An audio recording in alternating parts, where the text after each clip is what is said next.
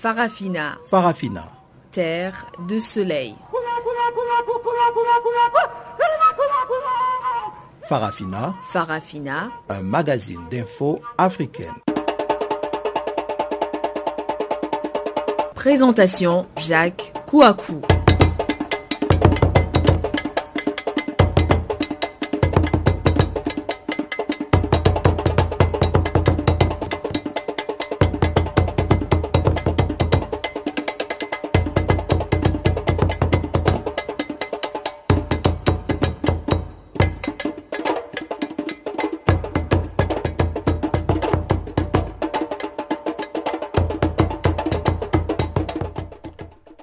Bonjour à toutes. Teboko Mediroué est à la technique aujourd'hui. Jacques Kouakou à ce microphone. Nous sommes ensemble avec vous pour à peu près une heure d'information panafricaine qui nous permettront de parler aujourd'hui de la RDC, spécialement de la reddition du chef de guerre du mouvement Douma Défense of Congo après plusieurs années de cavale. À RCA, il sera question du secrétaire général des Nations Unies qui a condamné mercredi le meurtre de deux soldats de la paix de la MINUSCA le 25 juillet dernier à Bangassou. Et puis, euh, le Sénégalais Bakr Ndiaye a été nommé mercredi président de l'équipe d'experts internationaux sur la situation dans la région du Kasaï en République démocratique du Congo. Voici donc quelques titres qui vont marquer la page magazine de ce programme du jour. Eh bien, nous y arriverons tout à l'heure après le bulletin d'information que vous présente maintenant Guillaume Cabissoso.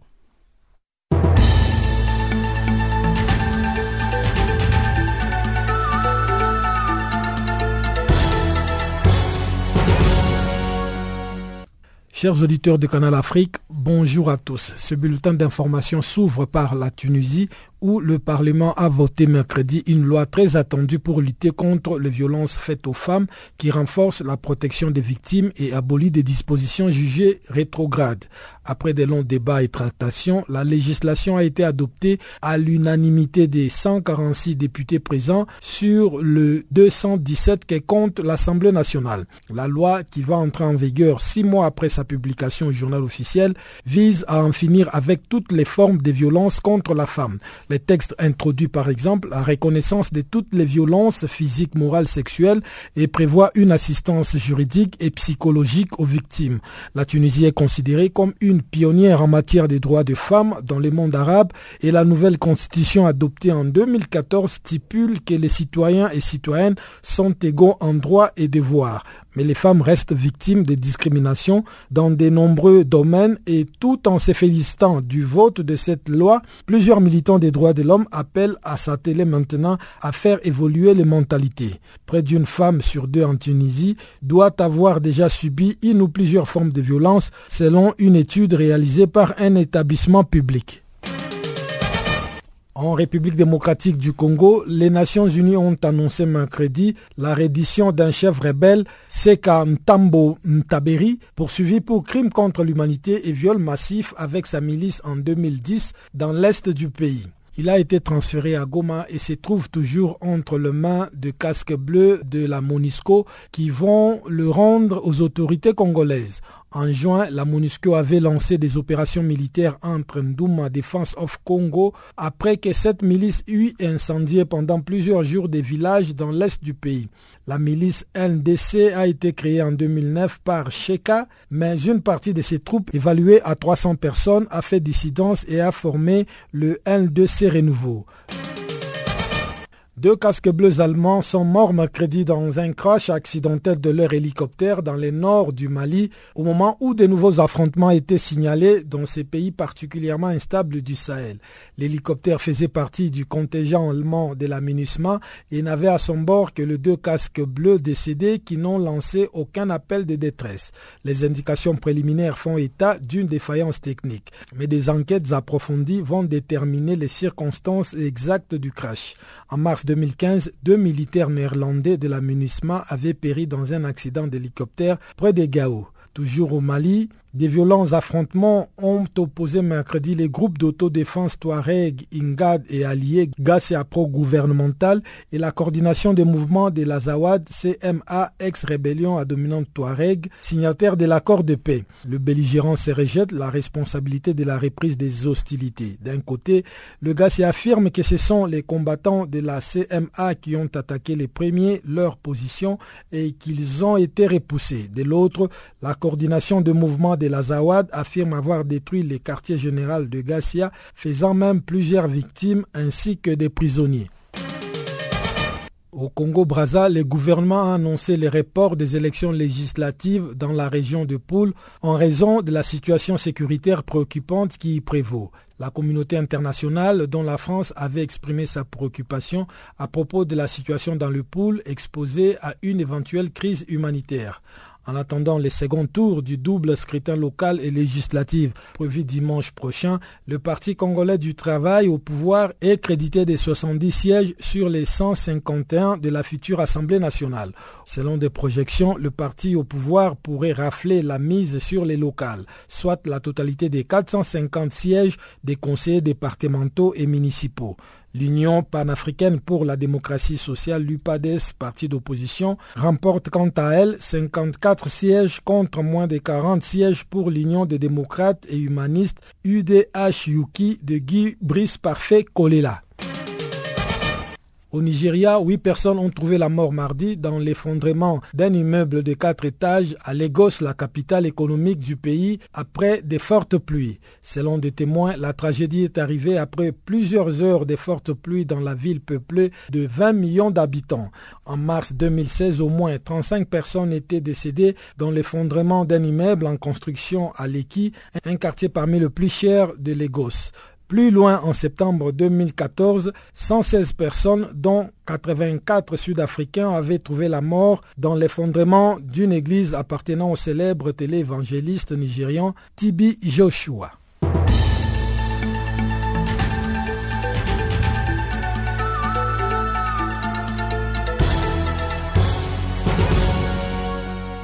Bonjour, je m'appelle Papa Wimba.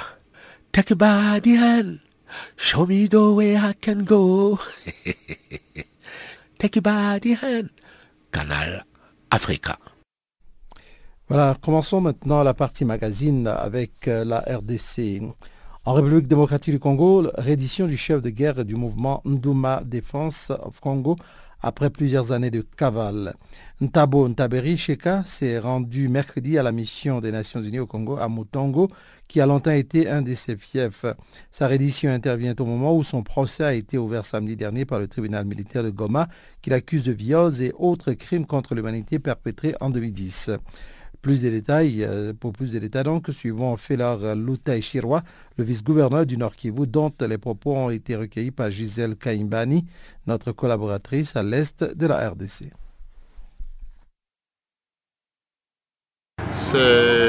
non seulement une bonne nouvelle, mais c'est une très bonne nouvelle que des seigneurs de guerre qui ont été euh, si célèbres puissent se rendre parce que euh, cela doit donner le temps pour que d'autres puissent emboîter le pas.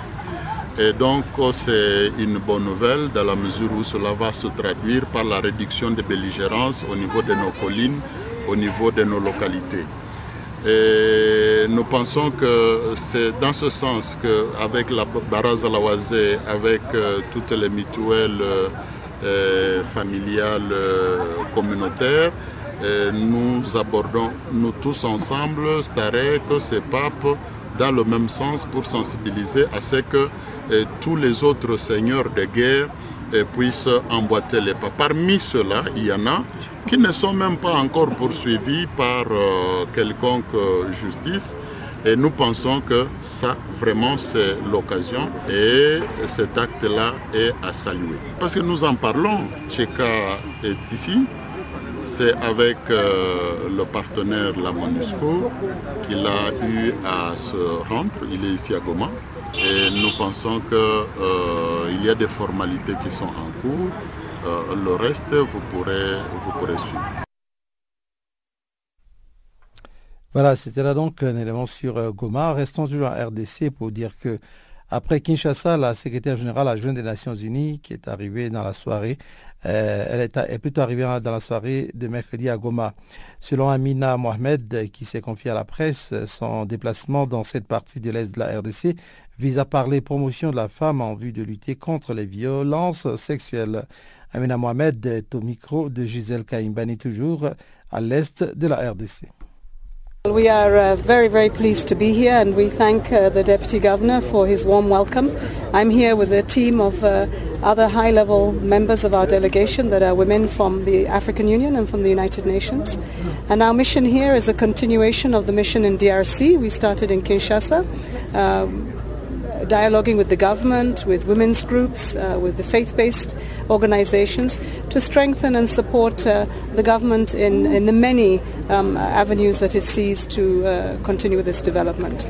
So we have uh, spoken about uh, the economic development, but all with the focus of women, women at the center, um, how we empower women, uh, we've also spoken about peace. Uh, DRC and uh, particularly places like North Kivu have known a lot of conflict, but you have overcome. And we see a lot of progress, and what we want to do is to strengthen that relationship to support women. Now, this has been a place where women have uh, carried the burden of a lot of the conflict, especially with regard to sexual violence. But we've also seen many, many gains here. What we want to see is how can we continue this partnership to go to zero where no woman is uh, affected by sexual violence at the end of the day.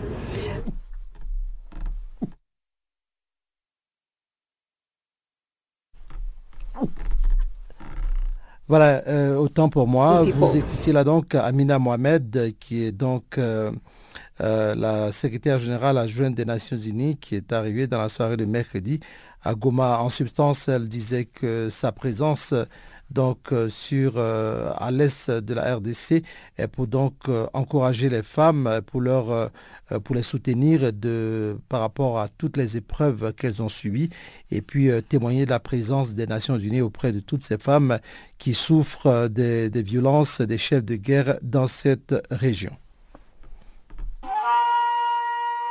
Farafina. Farafina. Terre de soleil. Farafina. Farafina. Un magazine d'infos africaine. Hmm. Voilà, à présent, nous allons passer à la République centrafricaine.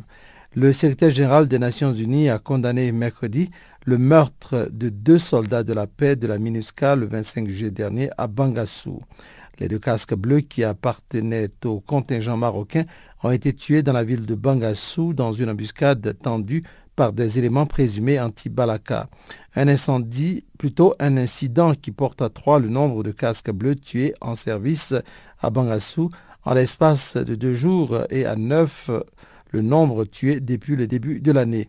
Suivant ici Parfait Onanga, euh, représentant spécial du secrétaire général des Nations Unies en République centrafricaine et chef de la MINUSCA, dont les propos ont été recueillis par Jean-Pierre Amissi Ramazani de la Radio des Nations Unies.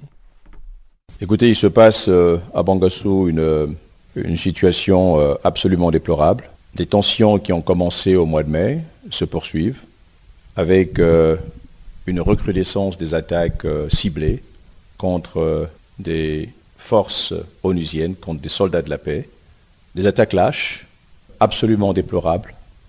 Deux soldats, au total trois soldats depuis le début de cette semaine, sont tombés sous les coups de l'assaillant qui les ont pris en embuscade, alors que ces braves soldats étaient simplement en train de faire leur travail, qui consistait à recueillir de l'eau pour pouvoir venir en aide aux populations sinistrées de Bangassou. Euh, nous condamnons dans les termes les plus fermes ces nouvelles agressions qui sont une violation du droit à la vie et du droit international. Et nous ne faiblirons pas, nous ne faillirons pas à notre double responsabilité de protéger et de restaurer l'autorité de l'État en République centrafricaine. Cependant, que les auteurs de ces crimes soient convaincus d'une chose, la MINUSCA ne ménagera aucun effort pour identifier ces criminels et pour euh, procéder à leur arrestation avec le concours des autorités légitimes centrafricaines nous viendrons à bout de ces saboteurs de la paix dans ce pays. J'ajouterai simplement que nos enquêtes sont très avancées. Nous voyons plus clair dans cette situation euh, absolument euh, inacceptable.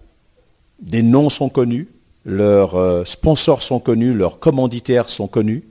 Nous procéderons méthodiquement, nous finirons bien par arrêter ces fossoyeurs de la paix en Centrafrique.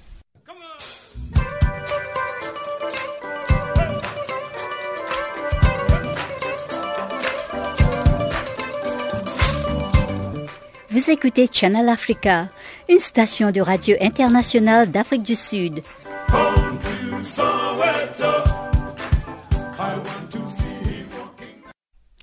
Rendons-nous au Kenya à présent. À deux semaines des élections générales présidentielles, législatives et assemblées locales, les agents de la commission électorale suivent depuis deux mois une formation intensive à Nairobi.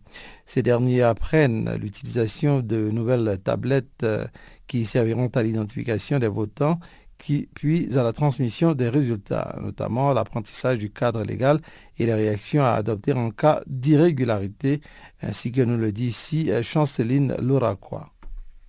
Malgré les inquiétudes de l'opposition qui craint qu'une défaillance de la technologie ouvre la voie à l'étriquage, une cinquantaine d'agents de la commission électorale penchés sur leurs tablettes tactiles, écoutant attentivement les instructions du formateur, comptent sur ces nouveaux dispositifs technologiques pour l'intégrité électorale. Ces nouveaux kits vont faciliter leur travail les jours du vote des élections générales. Selon le formateur Martin Wachira, le quelques 45 000 tablettes commandées par la commission à la société française Safran permettent en effet de vérifier biométriquement l'identité des votants, puis de transmettre les résultats au centre des décomptes national en toute transparence. Quant à lui, les agents de la commission électorale feront les décomptes et ils déclareront les résultats sur un formulaire et sur la tablette. Cette tablette a des dispositifs de contrôle. Si quelqu'un entre un chiffre erroné, cela sera repéré automatiquement. Par ailleurs, la mission d'observation de l'Union européenne appelle la population kenyane au calme et au respect de la démocratie. Cette mission regroupe un nombre particulièrement élevé d'observateurs pour ces élections qui s'annoncent serrées. Ces élections générales sera composée de près de 100 personnes. Au total, 30 observateurs sont déjà arrivés au Kenya. 32 de plus sont attendus quelques jours avant le scrutin. Mais aussi des experts et autres membres du Parlement européen.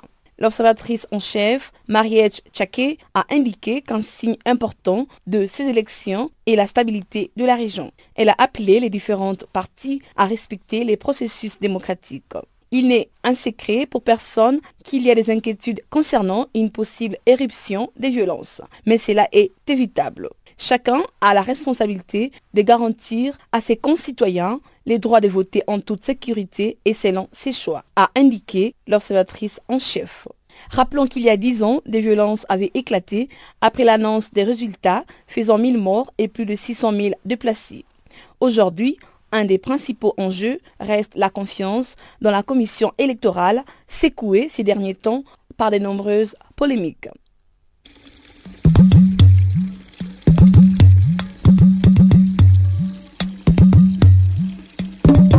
Vous écoutez Channel Africa à la radio et sur internet www.channelafrica.org.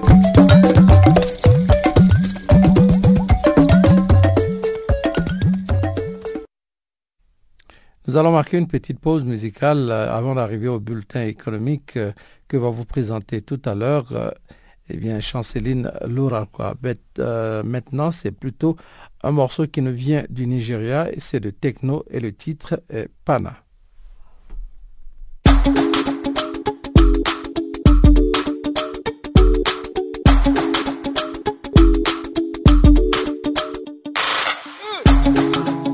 Like give me love, oh. Now you the catch my shot, oh. For your sake, I go go touch you. Oh. Hey. Eh. We go drive around you for my Porsche. Oh. Baby, pana, they say you like you all, I, I get you all, baby, pana. Anywhere that you go, I can follow you to go, baby, pana. I say you like cassava, I get to big cassava. Hey, baby, pana.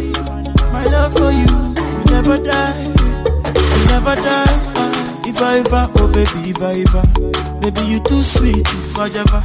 My baby dance to the lagwaja, make I take you to Babalada. Ever, oh baby, ever, baby you too sweet, ever. My baby dance it to the lagwaja, oh make I take you to Babalada. So love is a beautiful thing, can you they cool my temper? Love is a wonderful, tender feeling. You they give me ginger.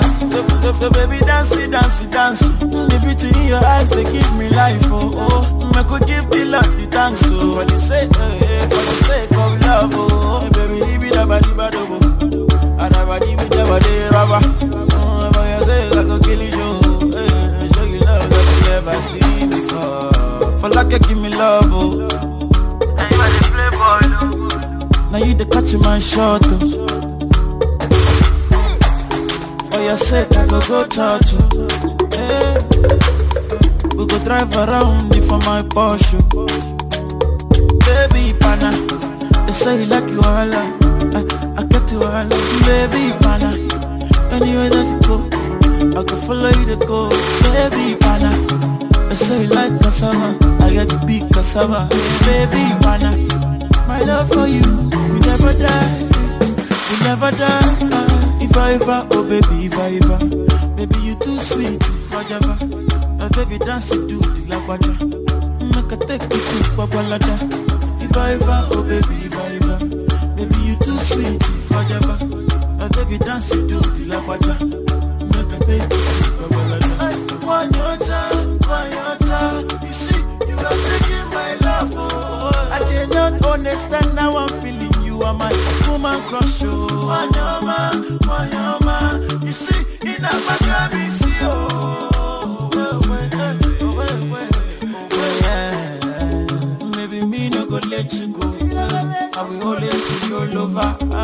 For your sake I go kill you, show yeah. Show you love that you never seen before For like you give me love, oh Now you the catch my shot, oh for your sake, I go go touch oh. you. Hey. We go drive around for my Porsche. Oh. Baby, pana, they say you like you all. I, I get you all. Baby, pana,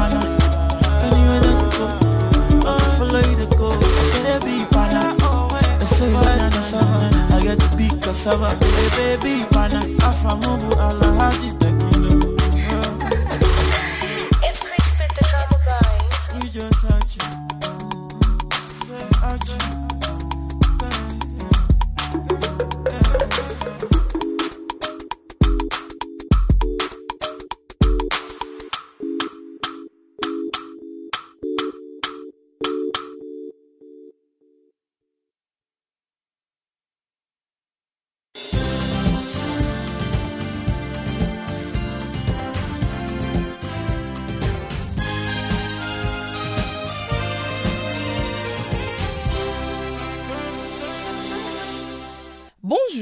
Chers auditeurs de Channel Africa. Nous ouvrons ce bulletin en Côte d'Ivoire. Pour la campagne 2016 et 2017, le pays devrait atteindre une production record de près de 2 millions de tonnes cacao, soit une augmentation d'environ 400 000 tonnes par rapport à l'année précédente. Selon les derniers rapports de la Banque mondiale, publié récemment sur la situation économique de la Côte d'Ivoire, la baisse des prix du cacao est actuellement en partie compensée par une récolte qui devrait atteindre 1,98 million de tonnes contre 1,6 million en 2015 et 2016. Les rapports expliquent que la hausse de la production en Côte d'Ivoire a influencé négativement les cours mondiaux. Une hausse dont les pays représentent près de 40% de la production mondiale et cela a créé une tension sur les marchés du cacao. Pour rappel, la Côte d'Ivoire veut faire de la transformation de son cacao un nouveau paradigme. Au Soudan, la Banque arabe pour le développement économique en Afrique et la Banque de développement des États de l'Afrique centrale ont signé le mercredi à Khartoum un accord de ligne de crédit en vertu duquel la Banque arabe pour le développement économique en Afrique octroie à la Banque de développement des États de l'Afrique centrale une ligne de crédit de 15 millions de dollars américains. Cette ligne de crédit s'inscrit dans les cadres de son programme de financement du secteur privé et vise à contribuer au financement des opérations du secteur privé dans la zone de la communauté économique et monétaire de l'Afrique centrale. Cette zone comprend les Cameroun, la Centrafrique, les Congo-Brazzaville, le Gabon, le Tchad et la Guinée équatoriale. Ces projets contribuera au développement durable, à la création d'emplois, à l'amélioration des conditions de vie des citoyens et à l'atténuation de la pauvreté. Notons que la Banque de développement des États de l'Afrique centrale est une institution de financement du développement de la communauté économique et monétaire des États de l'Afrique centrale. En Tunisie, une société d'entreprise et des télécommunications dénommée Sotetel a annoncé le mercredi qu'elle envisage de s'implanter en Afrique de l'Ouest dans les jours qui suivent. Sotetel compte accompagner l'État dans la réalisation de quelques chantiers d'envergure tels que le programme Tunisie numérique 2020. Elle envisage également de poursuivre les déploiements de la 4 gigawatts et la fibre optique à travers le territoire national.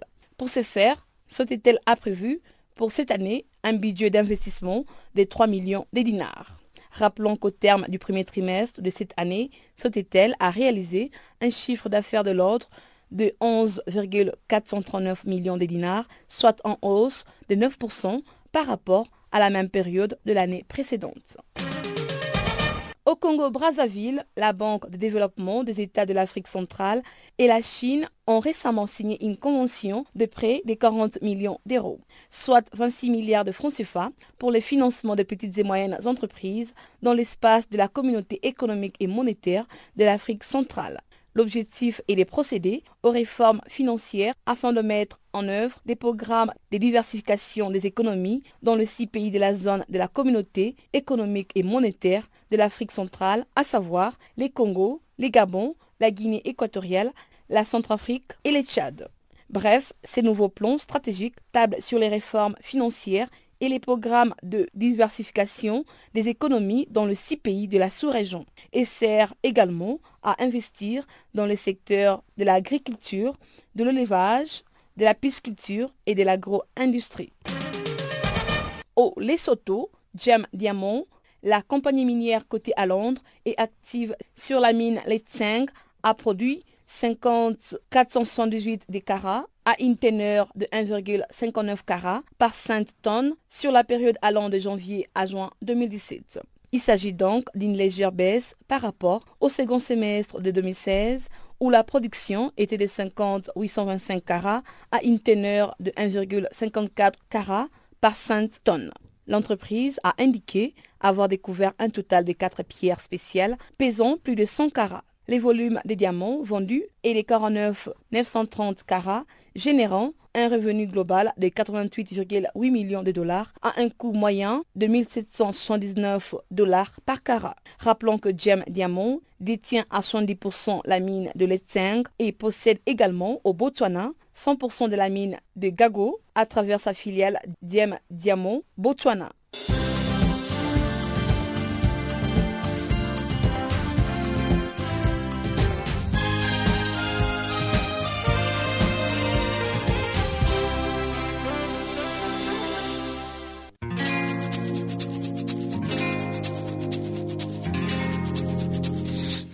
Écoutez Farafina, un programme en français sur Canal Afrique émettant de Johannesburg. Pour vos réactions à nos émissions, écrivez-nous soit à l'adresse électronique suivante farafina.channelafrica en un seul mot, .org, ou envoyez-nous un SMS au numéro qui suit 00 27 833 81 56 59.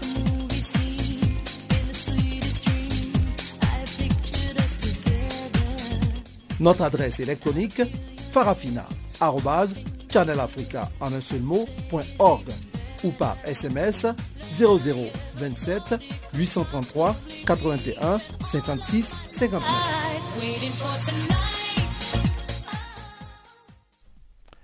Voilà, nous arrivons à la seconde partie de Farafina de ce jour. Euh, cette seconde partie s'ouvre sur le Tchad. Un activiste tchadien a été arrêté ce mercredi à Riyad, en Arabie Saoudite. Mahamat Obieskemi est exilé dans ce royaume euh, depuis quatre ans et s'était vu refuser par l'ambassade du Tchad en 2016 le renouvellement des papiers nécessaires à son titre de séjour. Selon Mahamat Nour Ibedou, le secrétaire général de la Convention tchadienne de défense des droits de l'homme, CTDDH, Mahamat Obié Iskemi, victime du réchauffement des relations entre Riyad et N'Djamena. Monsieur Suleiman Obieskemi était en exil depuis 4 ans en Arabie Saoudite. Bon, c'est un activiste défenseur des droits de l'homme. Et il y avait de cela une année, il était déjà sous une menace d'extradition parce que l'Arabie Saoudite, euh, sous la pression du gouvernement euh, qui est en place, à lui a refusé le renouvellement de ses documents de séjour. Et donc, euh, il nous avait alerté, nous avions sonné l'alerte. Et la semaine dernière, l'ambassadeur du Tchad l'a appelé pour qu'il vienne s'excuser de toutes les dénonciations qu'il a faites contre euh, les, les, dérives euh, d'atteinte aux droits de l'homme effectuées par le gouvernement tchadien. Et donc, lui, il a refusé. Et c'est ainsi qu'il lui a dit, au cas où il ne se présenterait pas, lui, il s'engage à l'extrader au pays, c'est-à-dire le, faire venir à N'Djamena. Bon, voilà que nous avions également sonné l'alerte la semaine dernière. Avant-hier, donc, vers 15h, 15h08 minutes, les, les, forces de sécurité saoudiennes ont fait une irruption chez lui et l'ont enlevé devant sa femme et ses enfants. On était resté longtemps sans nouvelles de lui et jusqu'aujourd'hui, euh, il est entre les mains des de, de, forces de police saoudiennes. Bon, euh, étant entendu qu'il y a collision entre euh, le, gouvernement tchadien et les Saoudiens euh, avec le réchauffement de, de, relations entre les deux pays ces derniers temps, nous craignons une extradition de, notre camarade. Et donc, euh, c'est comme ça que nous avions sonné l'alerte et voilà que nous, nous attendons de voir ce qui va se passer. Donc, pour le moment, euh, M. Suleiman Mahamat se trouve entre les mains des services de sécurité de l'Arabie saoudite. Saoudite, tout à fait, oui. Et de quoi est-il reproché par le service de sécurité de l'Arabie saoudite, justement? À l'époque, bon, quand euh, on lui avait refusé le renouvellement de ses papiers d'identité là-bas en, Arabie saoudite, il avait été, euh, il était déjà sous la protection de, de, du Haut Commissariat des Nations Unies pour les réfugiés, le HCR.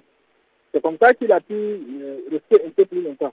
Bon, maintenant, les, forces saoudiennes, euh, du gouvernement saoudien, ou bien le, le, les, forces, les forces de police saoudiennes estiment qu'elles ont euh, de bons rapports avec le gouvernement tchadien et que comme le, notre camarade est un activiste défenseur des droits de l'homme, qui dénoncent ces dérives du, régime, ils se sont entendus avec euh, le service de l'ambassade, c'est-à-dire du, du, gouvernement tchadien, qui s'entend parce que euh, le responsable de la société tchadienne avait séjourné longtemps en Arabie Saoudite.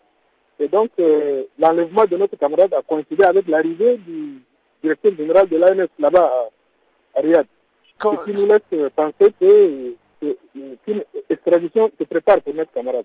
Monsieur Suleiman vivait en Arabie Saoudite ces derniers temps en tant que réfugié oui. politique. Quelle est la réaction de l'HCR, du Haut Commissariat de réfugiés, par rapport à cet enlèvement finalement? Parce qu'il doit être protégé par euh, le HCR euh, à, en Arabie Saoudite. Oui, bon, euh, nous avions été saisis par euh, la famille. Et il semble que les, les autorités saoudiennes, les forces, les, les autorités de la sécurité saoudienne euh, avaient prétexté un contrôle de, routine et puis qu'ils vont le lâcher. Ils ont donné un certain nombre de, de, prétextes. Mais pour nous, c'est inquiétant parce que pour nous, ils continuent à être sous la menace euh, d'une extradition. Le HCR, voilà, le HCR, lui, quand nous l'avons contacté, naturellement, il est en train de mener des démarches de son côté, du côté de, du royaume saoudien, avec les autorités saoudiennes, je crois nous n'avons pas encore le résultat de, de leur euh, démarche avec euh, les autorités saoudiennes.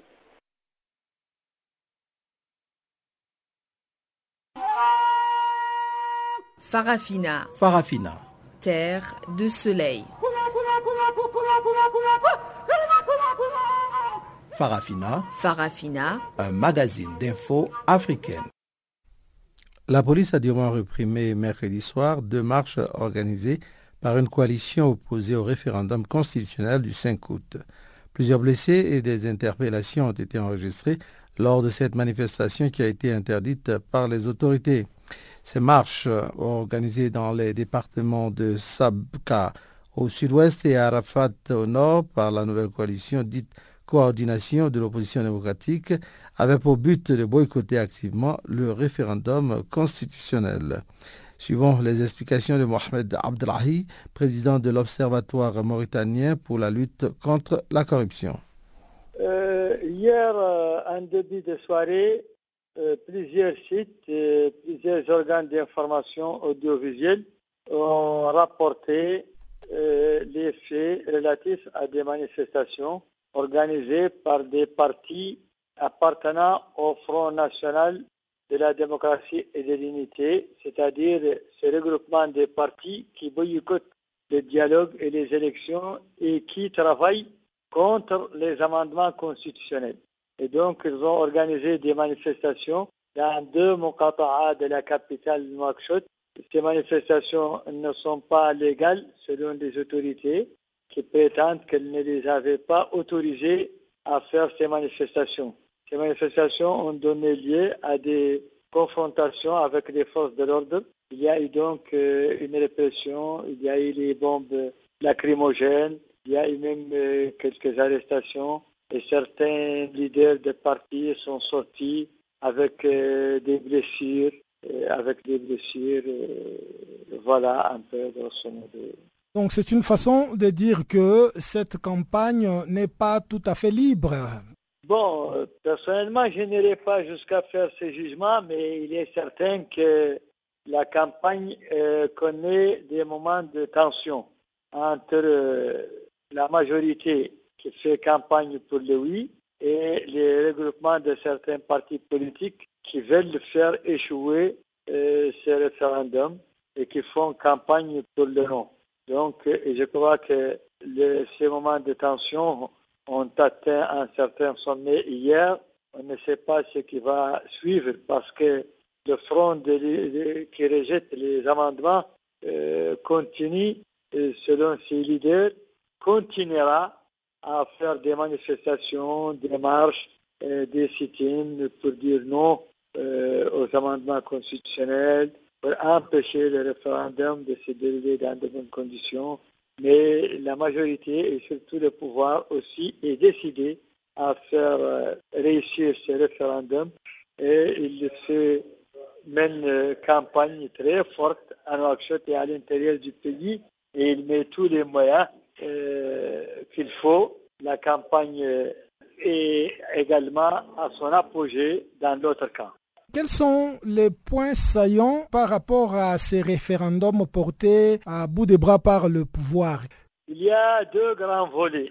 Un volet se rapportant à des amendements constitutionnels relatifs à la suppression du Sénat, au regroupement de certaines euh, institutions constitutionnelles, comme le Conseil islamique, comme euh, l'instance de la fatwa, comme le médiateur de la République. Il y a euh, la mise en place de conseils régionaux qui vont rehausser le niveau de la décentralisation. Voilà un volet. L'autre volet se rapporte à la modification du drapeau national en lui ajoutant deux bandeaux rouges, l'un en haut, l'autre en bas. Et c'est le point euh, le plus sensible, le plus controversé. S'il y a vraiment de grandes divergences, c'est au niveau du drapeau national. Pour le reste, il y a bien sûr des divergences, des controverses, mais moins euh, sensibles que pour le drapeau. Donc les amendements proposés portent sur ces deux volets. Et les partis de l'opposition regroupés au sein du FND rejettent en bloc tous les amendements. Il y a des partis de l'opposition dialoguistes qui participent à la campagne. L'un de ces partis préconise le oui pour les amendements constitutionnels qui ne portent pas sur le drapeau et le non pour le changement du drapeau. Il y a un parti de l'opposition radicale du FNDI qui a préconisé la participation et qui fait campagne pour le non. Donc vous avez un paysage euh, composite, un paysage divers, et vous avez une campagne dont l'attention euh, marque de plus en plus des degrés assez forts, et surtout depuis hier.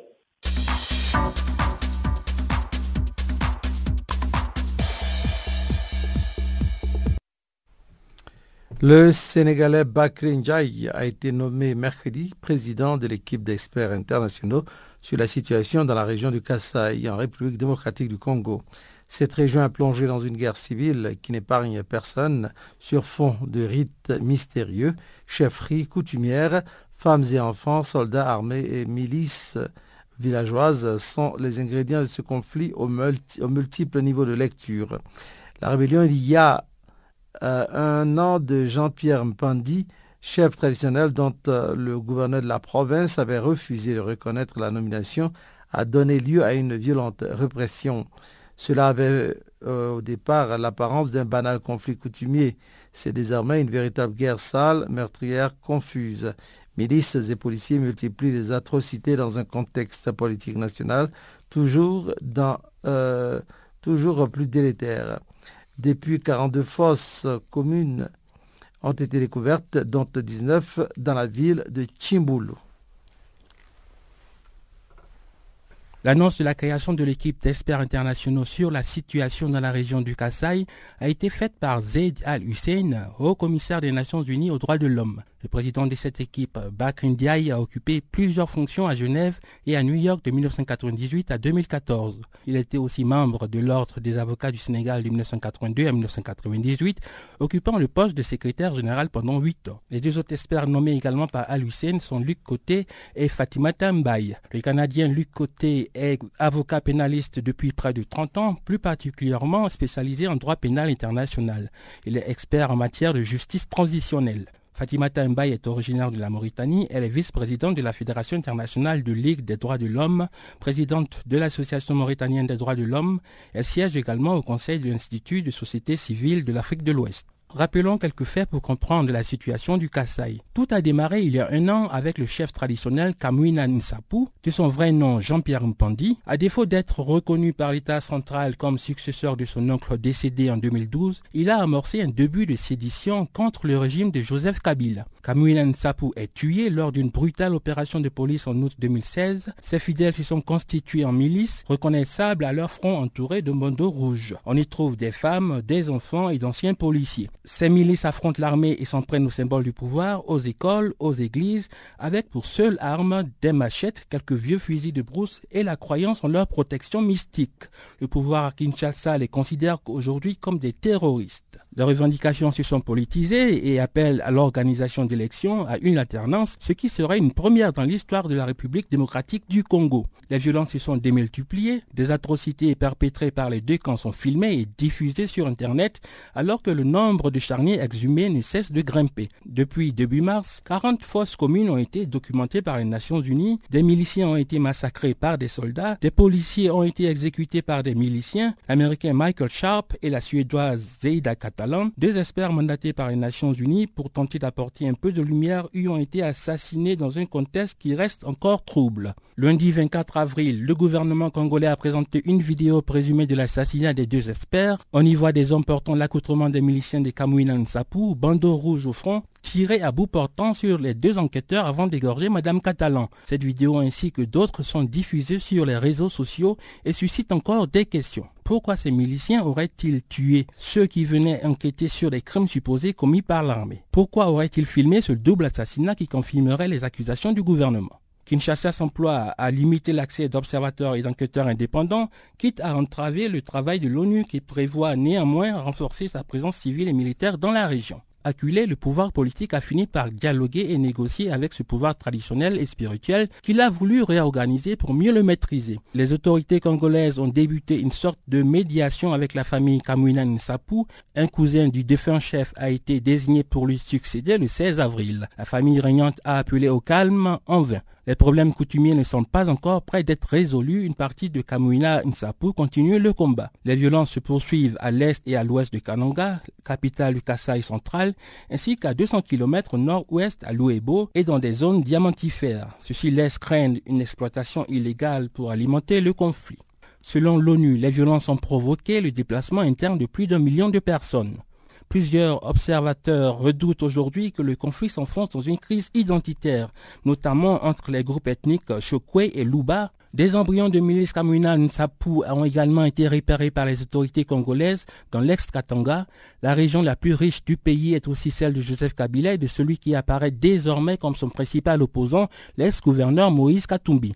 Certains hauts responsables du régime Kabila n'hésitent pas à évoquer des liens entre des caciques de Kamina Nsapu et des membres de l'opposition. On parle même d'une armée de l'UDPS, parti cofondé par la grande figure de l'opposition Étienne Tshisekedi, originaire du Kassai, qui est décédé le 1er février à Bruxelles. Depuis, le dialogue politique inclusif avec le pouvoir débuté sous l'égide de l'Église catholique congolaise est au point mort. Joseph Kabila, dont le deuxième et dernier mandat s'est achevé le 19 décembre 2016, a négocié son maintien au pouvoir jusqu'à la tenue d'élections générales en décembre 2017. L'opposition, désormais divisée, conteste la nomination le 7 avril par le chef de l'État du nouveau Premier ministre Bruno Shibala, issu des rangs de l'UDPS. L'Église catholique congolaise a dénoncé une violation de l'accord signé par la majorité présidentielle et l'opposition le 31 décembre 2016, puisque le test prévoyait que le poste du Premier ministre revienne à un membre proposé par l'opposition et désigné par le chef de l'État.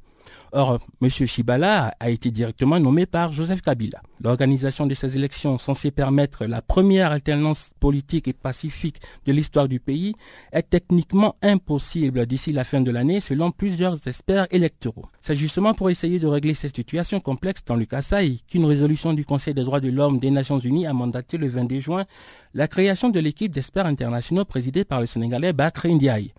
Dans cette résolution, le Conseil s'est déclaré vivement préoccupé par les informations faisant état d'une vague de violences, de deux violations, d'abus graves et flagrants du droit international humanitaire dans la région du Kasaï. Il a demandé à l'équipe d'experts de collecter et préserver les informations et de déterminer les faits et les circonstances relatives aux, allégations de violation des droits de l'homme et du droit international humanitaire dans la région du Kasaï, conformément aux normes et pratiques internationales.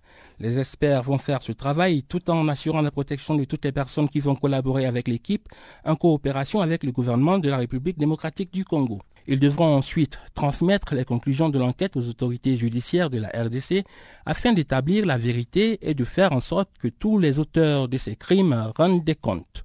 Le haut-commissaire Zed Al-Hussein fera une présentation orale sur la situation dans la région du Kasaï au Conseil des droits de l'homme à l'occasion de sa 37e session en mars 2018. Le rapport complet sur les conclusions de l'équipe sera présenté, lui, en juin 2018 à l'occasion de la 38e session du Conseil.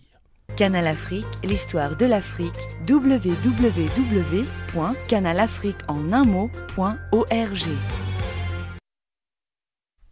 Voilà, nous arrivons à, l'élément de sport, euh, le bulletin de sport tout à l'heure, mais juste un petit mot sur les Jeux de la francophonie et aussi du développement durable. Création, développement durable, c'est l'une des catégories de ces huitièmes Jeux de la francophonie qu'accueille Abidjan. Les candidats rivalisent d'idées. Un réfrigérateur sans électricité qui vient du Canada ou encore du charbon vert produit à base de déchets végétaux imaginés au Niger. Il faut dire que les temps de ces Jeux, c'est l'Institut français d'Abidjan qui accueille une exposition d'une dizaine de créateurs francophones, des créateurs qui innovent en matière de développement durable, qu'il s'agisse de créer un réfrigérateur sans électricité canadien ou encore d'un charbon vert nigérien produit à base de déchets végétaux. Eh bien, nous vous, nous vous donnerons des plus amples détails dans nos autres euh, programmes, c'est-à-dire à partir de demain ou de la semaine prochaine, car il y a beaucoup de choses à découvrir euh, au cours de ces Jeux de la francophonie.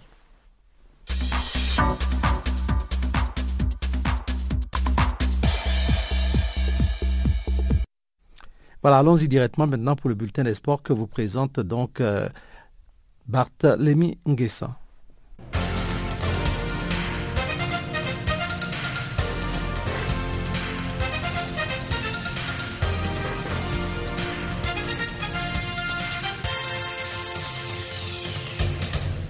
Bonjour à tous, bienvenue dans ce bulletin des sports.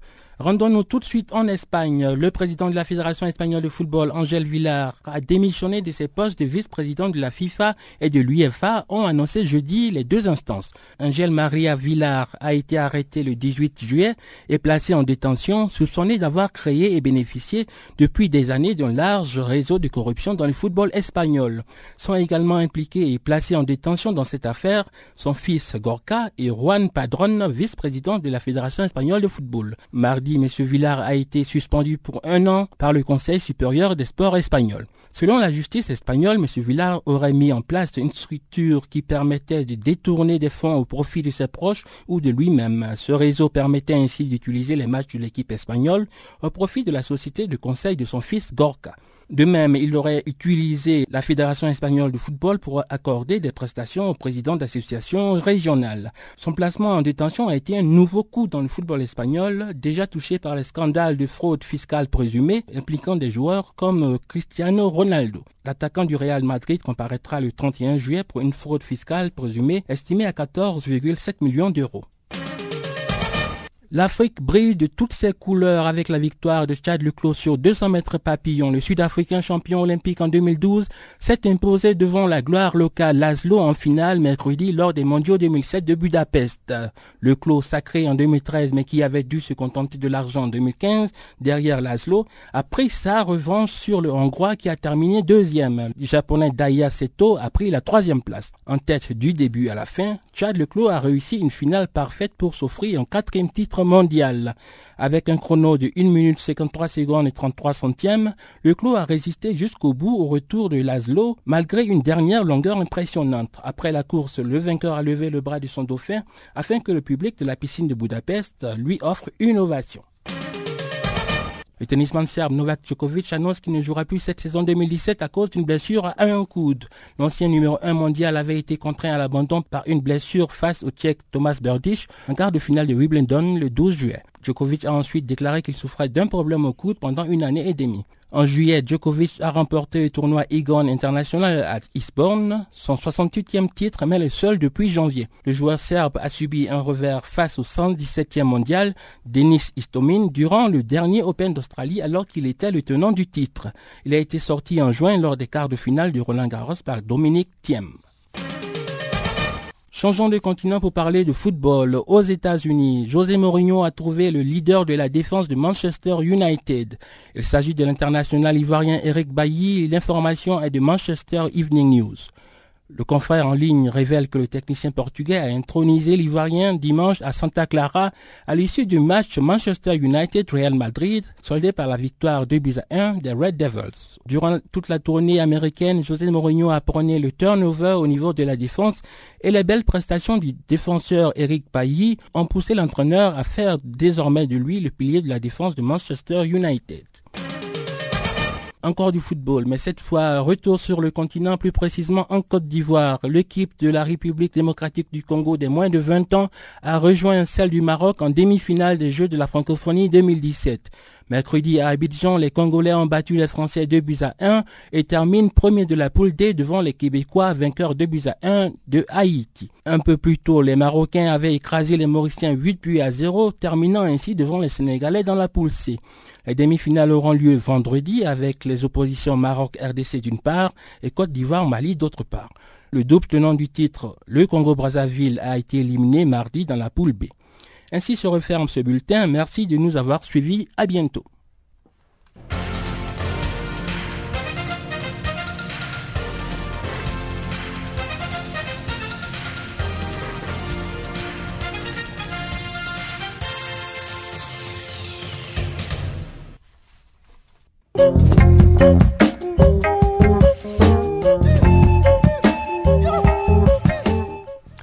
Voilà qui met un terme donc à ce programme Farafina, votre programme en français sur euh, la perspective africaine de l'information. Nous vous disons tout simplement merci d'être resté avec nous. On va se retrouver demain à la même heure sur la même fréquence. D'ici là, portez-vous bien et à très bientôt. Au revoir.